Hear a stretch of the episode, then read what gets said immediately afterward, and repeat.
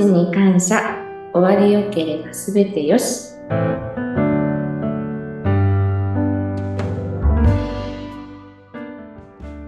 こんにちは。有限会社東美代表取締役染谷幸宏です。本日もよろしくお願いいたします。よろしくお願いします。インタビュアーの山口智子です。えーさて、染谷さん。はい。今回もまた素敵なゲストの方をお迎えしていますね。はい。はい。ご紹介させていただきます。お願いいたします。えー成仏不動産を運営されている株式会社マークス不動産代表取締役の花原浩二さんです。よろしくお願いします。よろしくお願いします。あの、成仏不動産という、ちょとても気になるワードがあるんですけれども、まずぜひ花原さんから会社の事業のご紹介からお願いします。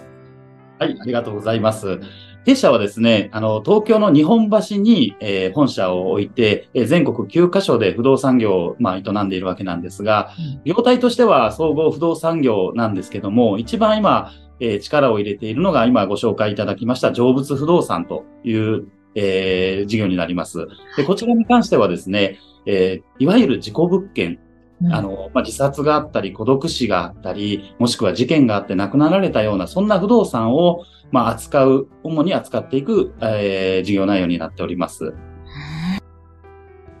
え、あえてその事故物件ですとかそういったものを取り扱っていらっしゃるということなんですね。あの、まあ、い最近ではですね、例えば事故物件が映画の題材になったりとか、まあ、もしくは、えー YouTube だとかドラマとかでですね、あの、心霊スポット扱いされるようなケースって多いかと思うんですが、うん。えーその一方でですね、その偏見とか、まあ、自己物件で嫌がられる方が多いんですけども、その嫌がられて困っている側の立ち位置に立った時に、その人たちっていうのはすごい苦しめられていてですね、でその方々を救うために立ち上げたということになっています。へえ、そうなんです。これはあの、花原さんご自身何かそういうことを感じるきっかけというのが最初にあったんですか？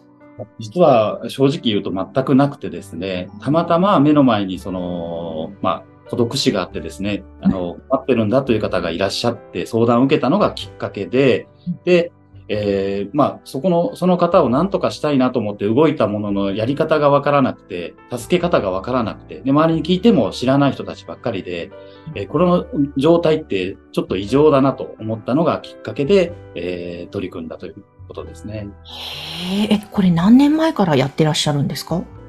ちょうど4年半前ですね。あ、もうそんなになるんですね。あの、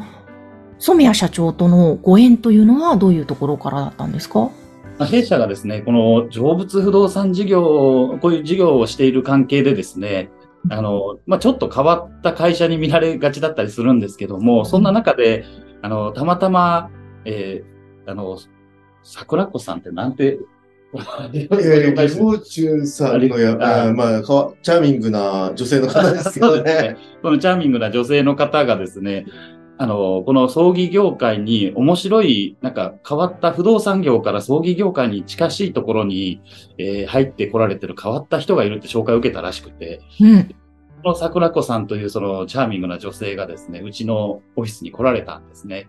で、なんか今葬儀業界になんかいろいろえー関わってらっしゃるということで、で、そんな中で、あの、成仏不動産として何かアドバイスとかいただけませんかなんていうところがきっかけだったんですね。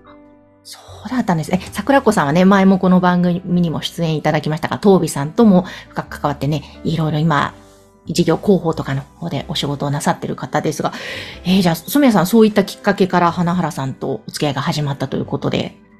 そうですね。あのーあ、そうだったなって改めて思いました。今、今聞いたところ、結構正義の味方っぽい、かっこいいですね。なんかその困っている人を助けはい。てはい、事業拡大をしていってはいっていうところは、なんか正義の味方っぽくないです。あの、気づいていただいてありがとうございます。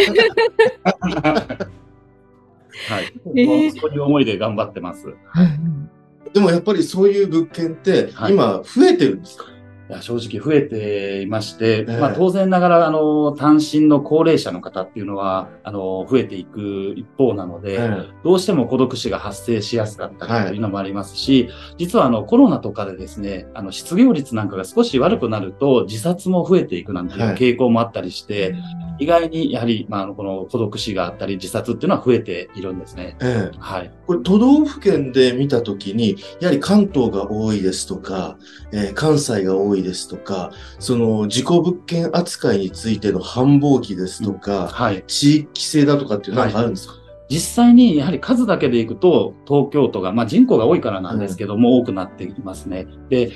特に、あの、地方の方は数がそこまで多くないかもしれないんですけども、地方の方がより、その自己物件に抵抗がある方が多いんですね。要は、あの、そのエリアの村集落だったりとか、うんうんうん。あの、誰々さんみたいなことがわかるので、ええ余計になんか、あの、忌避感というかですね、あの、あったりして、なので、自己物件化して困ってて、扱えなくて、弊社に相談来るなんてケースはえ多くあります。ええはい。えそれ、そのままになってしまって、今その、社会問題化している空き家物件ですとか、はい。そういったことにも携わるわけですか？そうですね。やはり、あの、空き家の一つの、まあ、一一環というかですね、ええ。この自己物件も、あの、影響していますので、ええ。まあ、空き家問題の解決っていうところが、まあ、自分の中では本来、その、この事業を始めた、会社を始めた時の一番やりたかったことなので、ええ。その一環として自己物件も取り組んでるみたいな、ええ。そういう思いでやってますね。ええ。はい。それっていうのは、こう、地域が関係なく、自己物件っていうものは、あの、こう、日本全国に存在すると思うんですけれども、その中でも、こう、なんていうんですか、地域性が、やはり、その、先ほど言っていた、えー言い方悪いんですけれども、こう、ないがしろにされてしまうようなところっていうのも多く関わってると思うんですけれども、はい。難しい案件とかってやっぱりあるんですか？ありますね。その、例えばですけども、東京都内の高額な不動産だと、多少価格が下がってもですね、それなりの値段がつくというのがあるんですけど、地方になって、例えば駅から徒歩30分で、周りにはほとんど家がないようなエリア、そんなこともありますので、そうするとですね、ただでさえ不動産の価格が低いのに、そういう事件、事故みたいなことが起こると、さらに価格が下がって値段がつかないなんていうことも、やはり存在しますので、え。まあ、地方に行くほど苦労してしまうとですね、それはありますね。それっていうのは、こう、極端な話申し訳ないんですけども、はい。更地にしちゃうとか、はい。そういったことも手掛けているわけです。そうですね。まあ、あの、弊社の方でやらせていただくこともあるんですけど、はい実はですね、ここが大きな誤解を生んでるケースがあってですね、えあの、自己物件というものを嫌がってる人目線で見ると、え実はもう更地にした方が売りやすいよねって言われるんですけども、え決してそうではなくて、実は、あの、約15%ぐらいの方は平気な方がいらっしゃるんですけども、うんその方にとっては、あっても平気なんですね。壊す必要なんかなかったっていうケースがあってですね。えええでどそういうことですか？そのまま、例えば自殺がありましたと。うんじゃあその不動産っていうのはもう、さら地にしたら嫌な人減るよねって思うかもしれないんですが、うんうん平気な人からすると全く平気なので、うんのえ家あった方が良かったんですけどっていうことがあるわけなんですね。えそうなえると、え例えばですけど、壊すのに100万、150万かかりました。で、でも、土地だけだと何もできないので、家を建てるのにまたお金がすごくかかる。そういうことをすると、結局、より売れなくなってしまうので、えそうじゃなくて、例えば築年数が古くても、その建物そのまま住める状態で、例えば清掃してええ。住むとか、そういった方にちゃんと届けることで、ええ。もうちょっと流通性が良くなるんですね。えなので、あの、なくな、あの、な、さら地にしたら売りやすいとか扱いやすいっていうのは実は決してそうではないというか、結構誤解が多いんですね。その先ほど言っていた15%っていうのは、はい。結構大きな数字なんですか、まあ、私としてはですね、多いなと思っていまして、えあのーまあ、いろんな方に話すると本当に同じぐらいのデータになってくるんですけども、ええ。それだけいらっしゃれば、例えば100人いる村、町があれば、ええ。15人は平気なのえで、えそこに1個自己物件があってもしっかりとつなぐことができるんですね。えなので、その不動産を流通させていくっていう意味合いで言うと15%いれば十分だという判断をしてますね。えーそれ、こう、マンションとか、えアパートで一室そういうことがありましたっていうと、そこのマンションとかアパート自体が自己物件の物件にはなると思うんですけれども、